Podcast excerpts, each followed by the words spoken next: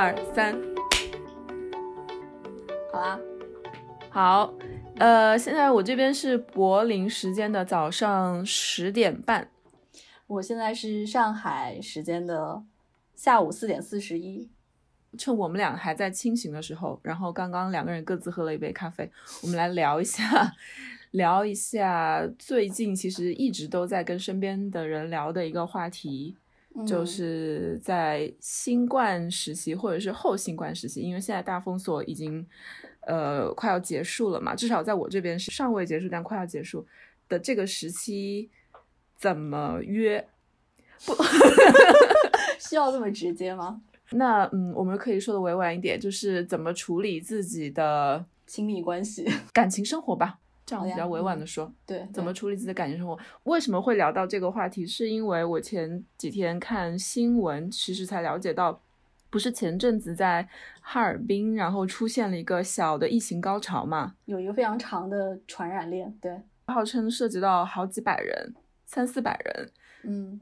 那然后后来被人扒出来这条传染链的最初的发源，其实是因为。有一个嗯，从美国回来的一个男生吧，中国男生。然后他从美国回来以后呢，那他当时是无症状感染者，没有被检测出来。他回到三月十九号回到哈尔滨以后呢，他在居家隔离，因为就是不管是怎么样，只要你是从国外回来，都要居家隔离十四天嘛。他在隔离的期间没有遵守规定，就跟他的一个邻居曹小姐约约了一场这个。约了一场炮吧，我直接说。然后呢，然后这个曹小姐呢，她其实自己呢是有男朋友的。那么就这个这个男生传给了曹小姐，然后曹小姐又传给了自己男朋友。然而这个男朋友呢，他其实又在外面有其他的这样的 亲密关系的朋友。然后于是他又传给了对方那个女生，然后就这样一传十，十传百吧，真的是十传百。然后最后就传到了四百多人。嗯，我看到这个新闻就当时觉得。还蛮震惊的，同时虽然有一点点好笑，但是大部分是震惊吧。就是你都已经在隔离期间了，十四天的隔离期，就就两周而已，然后他都管不住自己，要去约。你刚刚说就两周，但是对好像很多人来说，让他们待在家里面两周的时间，完全不与外界接触，好像是一件非常非常困难的事情。你觉得对你是很难的事情吗？对我当然不是，我还蛮宅得住的。对我来说，我觉得最重要的是，只要我能收得到快递，我可以叫得到外卖，我一个人待在家里十四天、二十四天，我觉得对我来说都没有差。就物质方面，我觉得是可以解决的，就是你需要什么，然后都可以有快递啊这样。但是精神方面或者是情感方面的，特别是如果你想象自己是在一段关系里面，然后但是对方跟你没有住在一起，然后你在隔离。那你当然想跟他见面，对不对？就是假设你们现在在热恋中，因为有这里有一个另外一个例子，就是这个也是很讽刺，就是在英国，可以说他是英国的钟南山吧，因为就是他是一个流行病学家，他叫尼尔·弗格森。然后呢，其实是他向英国首相 Boris Johnson 建议说要封锁全国，是他提出的这个建议。然后呢，随后他自己检测出的是新冠阳性，那嗯，他既然是阳性，肯定就要隔离嘛。但是在隔离期间。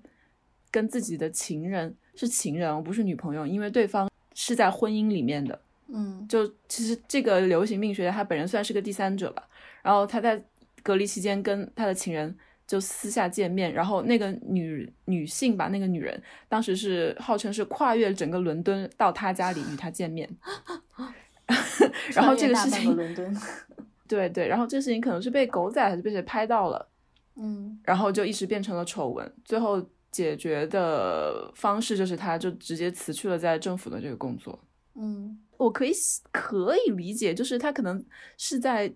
人很脆弱的时候，然后两个人有有可能在热恋中，嗯，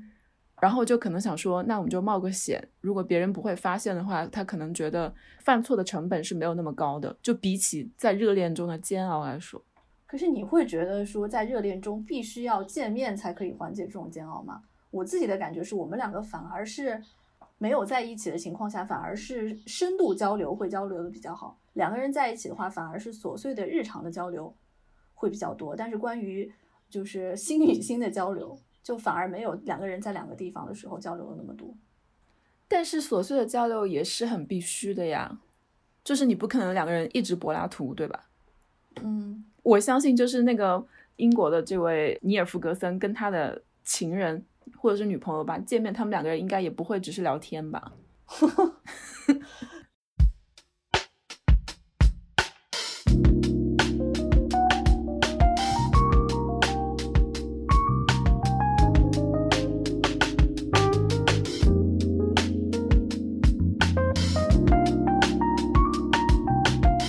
我前几天在看到我有一个柏林的朋友，他发了一条消息，他就说现在他自己刷 Tinder 的感觉就有点像是在 window shopping，就是你看得到，有点摸不到的感觉。我当时觉得他这个形容还挺妙的。对啊，就是很是很像 window shopping，除了看得到但是摸不着，其实有没有可能还有其他的一些可以做的事情，让你看得到也摸得到？就我前段时间看了一个，就是一个牛津大学的人类学教授项彪，他提出了一个概念叫做附近，就是他所说的这个附近呢，就是以个人为圆心的周围实在的生活范围。就比如说你自己以前住在一个社区里面。你就会知道说，隔几个街道会有一个果蔬市场，然后转几个巷子可能会藏着哪个好吃的苍蝇的馆子，然后大爷大妈晚上会在哪里跳广场舞。可是呢，随着这个导航啊、美团啊、微信啊等等现代科技的出现之后，人们对于自己生活环境的认识，他已经不需要靠自己的肉身去实打实的感知和探索，他完全可以依靠手机这样一种一种技术去一步到位，然后。过去我们就是靠肉身去感知到的这个附近，它其实是慢慢被数据化了，就好像一切的东西是没有距离了。快递小哥给你马上送过来，如果就是你没有看到那个点，他你看到那个点，他离你越来越近，但他你就看到，比如说他离你一百米一直没有到，你就会非常非常生气。但你不会去考虑说这个快递小哥跟你是什么样的关系，因为这个关系它不是一种常规的关系。嗯哼，就换句话说，你是被每一个这种。数据和这个每一刻即刻需要得到的这么一一种感觉推着走的，嗯，所以就是，但是就是在这个疫情的情况下，我自己有感觉是他所说的这个附近的这个概念，就是附近的感受是有点回来了。嗯，我想起我自己小时候生活的那个社区，我会知道说附近小店的便利店的老板姓什么，然后我知道我所有邻居的八卦，我甚至可以给我们小区每一只流浪狗、流浪猫取名字。但我现在住的这个楼房。在疫情之前，我是完全不知道我隔壁邻居多大，他干什么的。每天进出小区，我也不记得我们保安到底几岁，长什么样，完全都不记得。但是这种疫情之下，因为远距离的这种物流无法到达，我是觉得我们至少我所在的这个小区有有的时候好像彼此之间邻居之间是不得不彼此去依靠了。这个我觉得是，嗯，可能是在疫情之前没有感受到。包括你刚刚说，呃，如果说一个人待着，那有什么有什么可以缓解的？我觉得是这种。附近的邻里之间的这种关系好像重新被重视起来了，所以我会觉得说，哎，这个感觉其实还挺好的。嗯哼，就你的感受是在疫情期间，在封锁期间，呃，你会更少的求助于网络，或者是跟更远的、更远距离的人的沟通，反而是会更多的关注自己周遭的身边的这些人和事。对，而且就是会真的是有一种抱团取暖的感觉。所以你看，前段时间，呃，就包括你刚刚举的那个例子里面，就是那个曹小姐和那个美国回来的男生，他们其实也是一个 邻居的关系嘛。就是取暖的方式有点就是太暖了。对，就我我之前也看到过很多这样的例子，就是因为我们当时小区和外卖都进不来嘛，所以就是在小区门口反而形成了一个小的这么一个。快递集散中心或者外卖集散中心，然后有一个男的，他就是在这个小区门口的小市场上，也是结识了自己的女邻居，然后每天两个人就是都以拿快递或者外卖为由频繁的约会，然后一直到可能过了好几个礼拜，然后他老婆有点产生怀疑，尾随了自己的老公，发现她老公跟正在跟女邻居坐在楼下的小花园里面 share 一颗小草莓。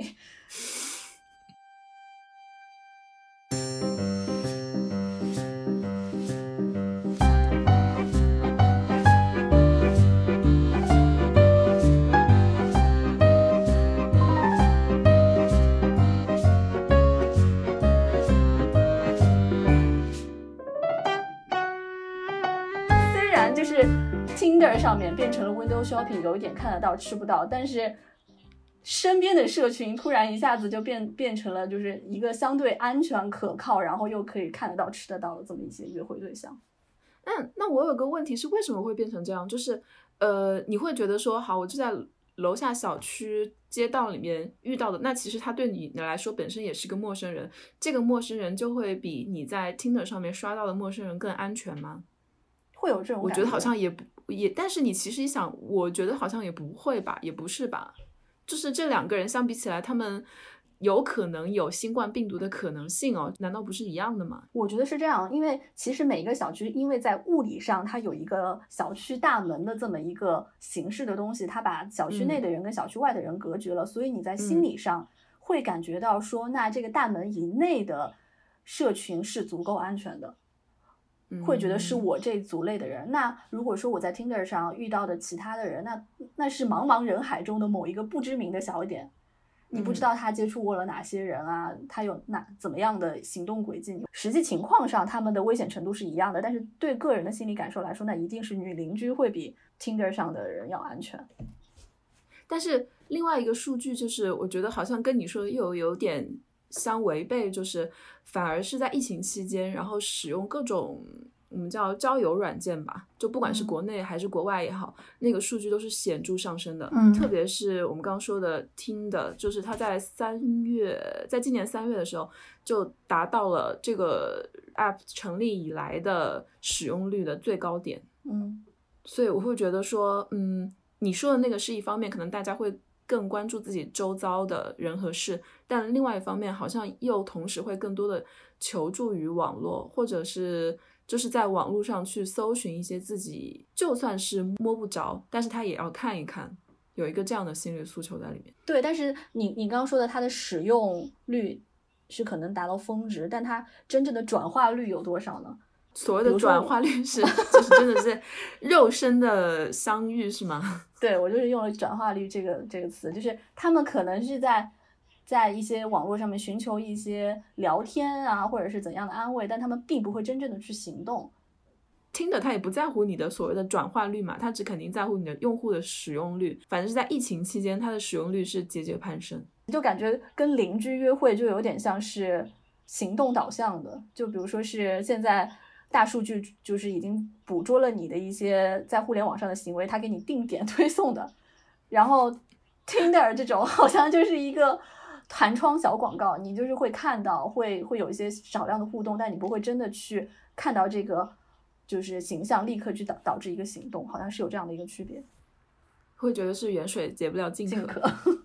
那其他方面呢？就除了我们说除了交友以外，其他的方面呢？嗯，我会有一个小猜测，我在想说会不会是新的婴儿潮就要到来了？是因为大家都太闲了，是吗？就大家都待在家里没事干，那就真的只能找点事去干嘛。我记得当时有一个视频，就是有一个网友他去超市，就想看一下疫情期间这个超市的各种货的供供货情况怎么样，就反而就很让他震惊的，就是食品的那些货架上面就是非常充裕，反而是安全套的那些货架上就被全部一扫而空。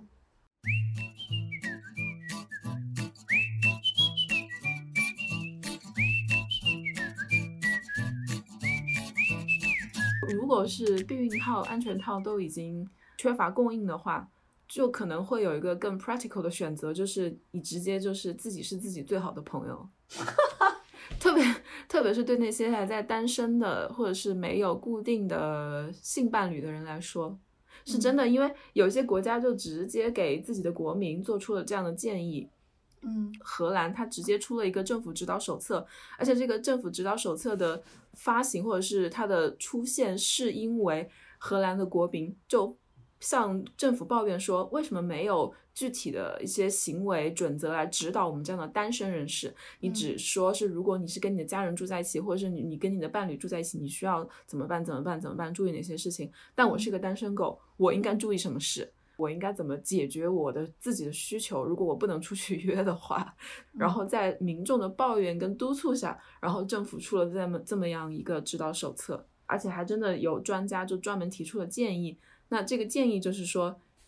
建议你去找一个，用我们的话说就是固炮，嗯。当然，那个固炮是它必须是你们相互是比较熟悉的，然后是让你感到安全的，然后你也知道是它是没有这样的潜在的风险的。又回到我们前面说的，那就只能找自己的邻居们了，是吗？不一定要在同个小区吧？就是我觉得邻居这个概念会不会有点太狭窄了？至少是要感觉是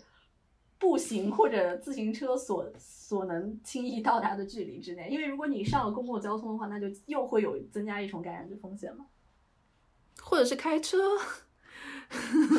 对，也可以开车。就是我觉得这个政府，就荷兰政府，他提出这个，就是给出这个指导意见，就是一方面是说，嗯，好的，我理解你们单身狗的这个渴望，你们的需求，然后我也是，呃，认可你们有这样的需求的。第二点就是，那在保证你的安全、身体安全以及嗯他人的身体安全的情况下，怎么能满足你的这样的性的需求，或者是情感上的需求？好像在这点来说的话，可能国内的话就比较少这方面的讨论。对我们当时是比较一刀切的，就是大家都待着，而且而且我会觉得是不是国内大家是对生命权比看的比其他要重很多，所以在生命生命面前，大家都是比较老实的，就是愿意愿意好好的待在家里面。我记得我当时跟你讨论过这个问题的时候，我还我还脱口而出一个词，就是我说。看来还是中国的人民比较好管。然后你当时反驳我的，我到现在都还记得，你说的是人民不是用来管的，是用来服务的。我有说这样的话吗？对。那我真的还蛮自由派的。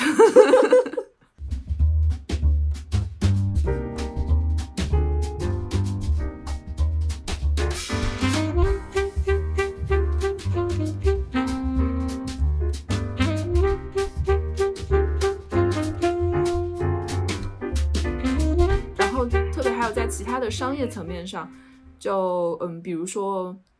大家都比较熟知的，嗯，P 网吧，嗯，它其实在疫情期间也做出了很多动作。不知道你知不知道，就是呃，最最最最开始的时候，它是对意大利跟西班牙还有法国是开放免费会员的，然后之后是扩展到全世界。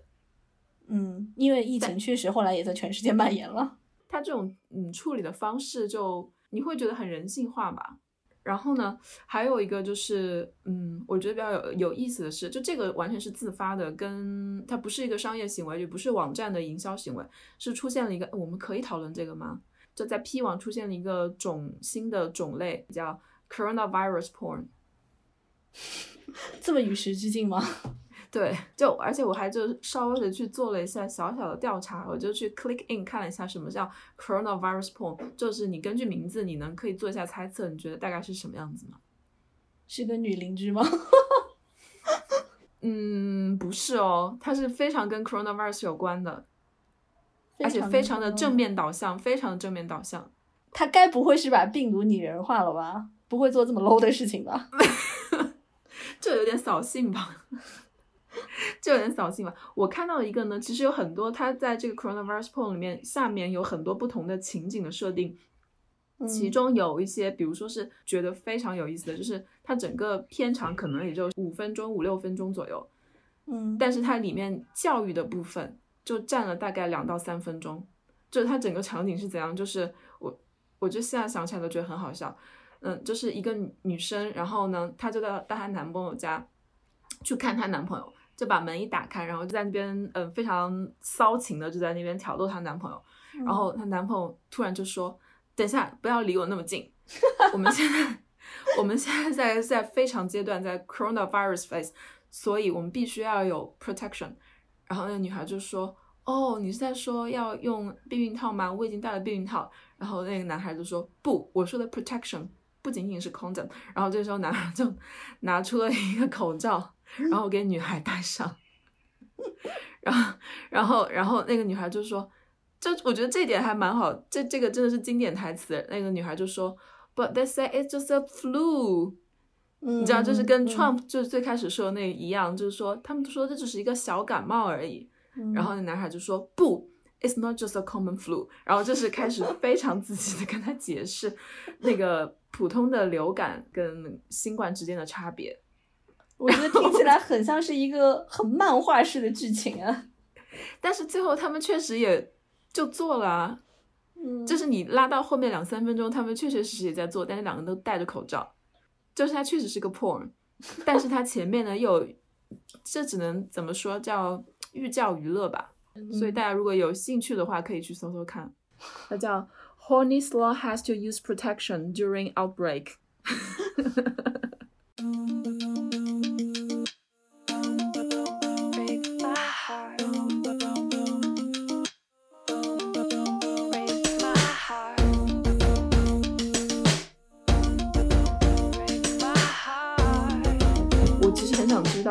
就是你设想一下，你如果自己是单身的话，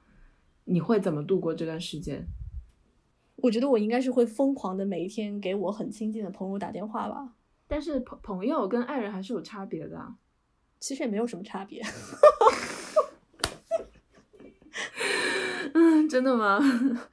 我觉得没有什么差别。我因为我自己设想了一下，如果我是在这段时间，就是说从一月份到现在六月份，如果是单身的话，我会觉得很难过，会有点不知道该怎么度过。所以我就是觉得，我每次跟我男朋友说到我们现在现状的时候，我们俩都觉得很幸运，因为他可能也是那种社交非常多的人，然后我也是就喜欢往外面跑的人。嗯，然后就如果是单身的话。那可能就是聚集的那种很多向外的能量，你不知道该怎么往哪里发泄。嗯，如果你真的觉得情感需求对你来说有这么重要的话，我觉得你一定会绝处逢生的，或者哪怕是你是你自己之前的一些关系，你可能又重新会去把它拾起来。那这个时候其实是不是给很多呃我们所谓的就是。那个名称叫渣男，就是或者是用英语说是 fuck boy，给了他们一个很好的趁虚而入的这样的一个最佳时刻。但我现在因为就是就是我我小时候可能很容易给这样的人贴上所谓渣男这样的标签，但是我现在自己会觉得说。如果说我那个时候已经这么难过，我这么需要他们的陪伴的话，那这些人如果真的能给我的情感提供一个出口，那难道不大大家难道不应该就是很愉快的度过这段封锁期？那怎么能叫渣男呢？嗯，我觉得这个想法还蛮正面的，因为我之前跟另外一个朋友，就是她是一个也是个单身的女性朋友，跟她聊过，她嗯她在西班牙，然后呢她在西班牙那个城市呢，在网上有人给她发消息，嗯，然后呢她发现那个人呢。并不在她自己的家乡，在另外一个城市。然后那个男生也不知道在哪里，可能在 Instagram 或者什么地方，就给他发消息。然后他们两个就是一直断断续续这样保持联系。然后那个男的就会跟他说：“哦，我好希望这一切赶紧结束，然后我们就可以见面，巴拉巴拉巴拉，怎样怎样怎样。”然后我就问他，我说：“嗯，你会真的相信这个男的跟你说的话吗？”因为我感觉，我说这男的可能每天，反正他也封锁，没有在家没事做，可能每天跟五个不同的女生在发这样的信息吧。嗯，然后我朋友就说，嗯，但我不介意啊，反正我现在也很闲，有可能我也在跟其他的三个男的在发这样的信息啊。嗯，所以我觉得可能大家就是心知肚明的，就想说，那我们就是互相取暖，就是以安全的方式度过这段时间。对，我觉得这是一种比较可行而且比较聪明的做法吧。但是有可能你会发现，封锁结束以后，他们俩真的会见面吗？我觉得可能性也不是那么高，会不会最后发现哦，其实就是一场空或者一场梦。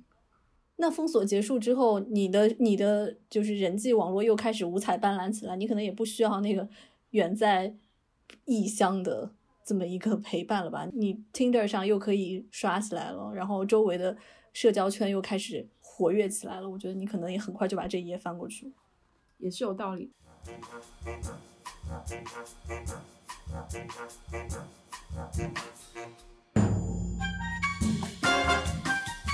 但是我觉得有些人他可能还是没有放弃，说我要在这段时间真的交到一个可以长期往来的这么一个伴侣或者是朋友。对，我觉得这是不是反而也有可能是，比如说想要对认真寻找到亲密关系的人来说，这一段时间反而是他们一个客观条件下让时间变得很慢的这么一个。环境，但对有些人可能是好事，对吧？对，对有些人可能是好事。如果我就是真心的想要去交往一段非常稳定的长期的亲密关系的话，那我可能会有一个大段的时间去，比如说不见面的情况下，然后深度的了解这个人，就像当年写信是一样的。现在其实，呃，很多的这个社交软件 App，其实他们也开发了这样的功能，是比较倾向于对我们所谓的慢约会是有所帮助的。就比如说，呃，除了就是大家可以互相发信息以外，现在还开通了我所知道的很多软件上面都有，就是可以视讯通话，而且它是三分钟的，就有个功能是三分钟像素模糊的视讯通话。因为大家不会觉得很照片嘛，就嗯你可能看照片，你根本也不知道真假，然后这个成本其实非常高的时间成本，然后你要去各种猜测，然后信息也很模糊。但如果你是视讯跟对方三分钟通话的话，你可能在这短短的三分钟里面，你可以得到很多的信息，你可能就就在那三分钟就可能决定说，哦，这个人是值不值得我继续深入的了解下去的。嗯，然后这三分钟过后呢，你们可以再决定，就是说，嗯，这个视这个这个视频可以变得更清晰，或者你就直接就决定我挂断。嗯，这个功能还挺挺 practical 的。然后还有一些其他的就是你刚刚说的，就有点像我们小时候流行的交笔友的这样的活动，其实现在也开始在流行起来。就不管是国内还是国外也好，我前阵子看的那个，就在网飞上有一个真人秀叫叫 Love Is Blind。嗯它其实就是说，因为现在大家不是流行看脸嘛，那在社交网网站上都是刷来刷去，看你好看我就右滑，不好看就左滑这样。那他是想反这个潮流，然后就大家，那我们就先交往，但是不要看对方的脸，就只是嗯从最最基本的可能双方的嗯爱好啊、你的价值观啊、你的兴趣啊，从这方面开始了解，那就跟我们以前交笔友很像嘛。嗯那这个真人秀就触发了在美国的几个商学院的学生，他们就自己在几个商学院之间发起了这样的活动，就是大家互相发邮件来联系，然后开始聊天，然后最终就是也促成了几对情侣。然后现在在好像也是有几千名，两千两百多名来自二十一所不同学校的参与者在进行这个活动。就很复古。对，就听起来像很像我们当年进行的，就是联谊啊，还有交笔友啊，还有当时有什么 QQ 漂流瓶是吗？对，所以我觉得这个新冠疫情这个封锁期对亲密关系来说不一定是个坏事。就如果是本本身就很浪的，然后我也想就是通过就是比如说我我就是很觉得自己这段时间很难熬，那我完全可以找到很浪的人跟我去配对，然后大家同心协力把这一段难熬难熬的时间过去。然后对那些真心想找亲密、长期稳定的亲密关系的人来说，也是有非常多的途径去可以到达的。所以我觉得。是不是反而对亲密关系来说，就是可以很明显的去做一个这样的分流？嗯，如果实在是你没有想要找寻固定的伴侣的话，就也可以有各种其他的途径嘛。比如说最开始说的在 P 网上，其实上面的乐子还是挺多的。你真的很想让大家去看那个什么 coronavirus porn，真的是一股清流。寓教于乐。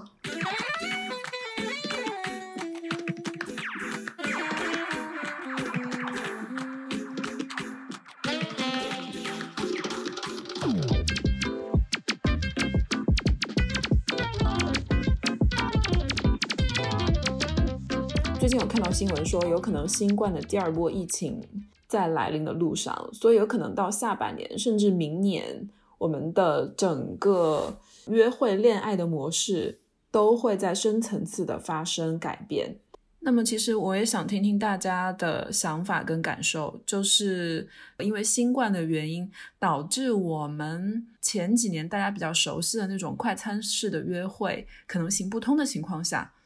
那我们现在该怎么办？我们有没有什么新的方法跟途径解决我们自己的嗯情感方面跟生理方面的需求？嗯，就其实外部世界停摆之后，你反而有更大的、更多的空间去向内探索。然后一个是真正的去就是自我探索，另外一个也是真正搞清楚自己到底需要什么样的关系。然后你需要的这个关系，在现在这个。互联网交往中也好，然后在现在近距离的人际交往中也好，其实都是可以找到出口的，各得其所。那 所以就祝大家，如果要浪的话，就安全的浪；如果想要稳定的关系的话，那也就放慢节奏，慢慢来喽。好。我感觉自己太久没有出去约，就是就是太久没有跟陌生人见面，没有跟陌生人约会，所以我觉得都没有什么发言权了。我觉得我们应该跟一些单身人士好好聊一下，了解一下现在的情况。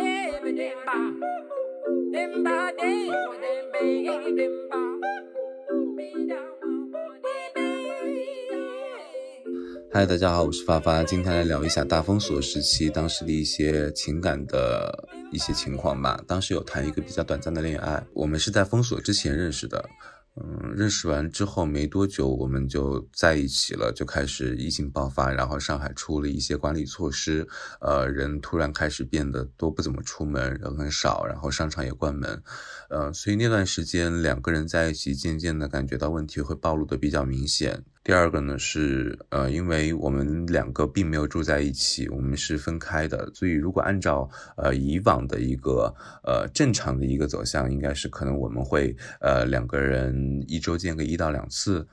但是那段时间内没有什么事情做，我觉得我们把各自的对呃生活的乐趣的需求会投放在对方身上，所以呃会很快的觉得哎好像蛮无聊的。因为每天不得不见面，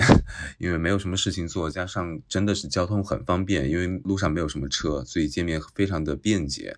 嗯，所以不得不每天见面。我自己觉得，对于两个刚在一起的人，这样的一个状态，呃，是蛮挑战的，因为各自没有什么工作和生活，然后可以去分享，或者是去循环的去把这个东西去往下去走，但是又。不得不在一起，所以只是凭借刚认识的那点新鲜感去消耗，这个对于当时俩一讲不是特别良性。嗯，可能那段时间我觉得对我来说不是特别好的一个去 dating 或者是约会或者是呃开始一段新感情的一个时间。呃，那毕竟现在也过去了，我觉得嗯，如果再有一次机会的话，可能要想好对于这些特殊时期的。一些情感的一些挑战嘛，然后再想好解决的一些办法。嗯，当然现在也过去了嘛。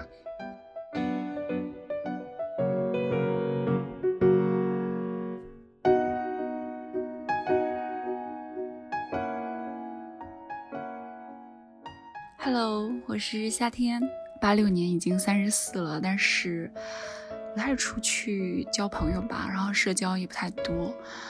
可能也没什么渠道吧，所以说会转向很多，比如说素啊、Tender 啊，类似于这种社交软件。那我用素是去年十月份的时候开始用这个软件。那这上面年轻人特别多，其实像我这种八六年同学已经很少了。那疫情期间呢，这个软件有一个蛮有意思的功能，就是你可以给陌生人打电话，特别的方便。就是你按一个按钮，然后就会给你随机接通一个陌生的异性，然后你俩就可以聊天。然后女生每天可能有十几次机会吧，你可以连到十几个男孩子，就是你不喜欢，你们就可以直接挂掉。然后再去接另一个男生。那疫情那段时间呢，就是，嗯，因为大家都困在家里嘛，明显变得很无聊。所以说接起来男生很多都会说，其实就是很无聊，所以才打这个电话。很明显的感觉就是这段时间的男生的质量要比非疫情期间的质量要高很多。当时的时候，我记得我还连到一个武汉的小哥。他是一个学生吧，然后虽然觉得他可能会就特别闷啊，然后特别无聊啊，但是他还在家里憋得还挺开心，很乐观，然后还甚至还给我唱歌，所以说那种感觉还是蛮好的，就是你能通过这种连线去鼓励到就是在武汉的同学，然后甚至能回馈给你一些力量，这种感觉。然后这个软件有一个问题，就是日抛现象很多嘛，因为上面人太多了，你会看花眼的。男生很多，女孩子也很多，所以说一般很多人就是聊一次之后就不不太会聊了，就是因为下一个更好，还会有新的女孩子出现。还有一种就是。聊的目的性很强，就是很高速的聊天，就是他跟你聊，他就是线下约你睡你的，就是你明确的表现出来，你们不会见面之后，他就对你就没有兴趣了。但是疫情那段期间，感觉这种感觉会好一些，因为就是。虽然有一些人要就是说疫情结束之后我们奔现啊或者怎么样子的，但是毕竟疫情谁也不知道什么时候结束，然后那段时间持续时间很久嘛，就是大家目的性没有那么强，就是线下约那种那种目的性就没有那么强，聊天也会比平时会走心一些，所以我觉得那段时间你遇到的人质素也高，然后就是大家也抱着一些比较简单的目的，所以那段时间我聊的也蛮多的。一天可能都会把那十几次的电话用尽吧，但是最近这个疫情好一点之后，就是你就会发现，哎呀，有的时候偶尔会想打一个电话，就是工作结束之后偶尔想打一个电话，但是接起来一个就不太想聊，接起来一个就不太想聊，就是感觉就很没意思，然后聊不到一起去，就明显觉得好像疫情时期那段人已经走掉了一样，所以其实还挺遗憾的，还是等疫情结束之后多去线下认识新的朋友。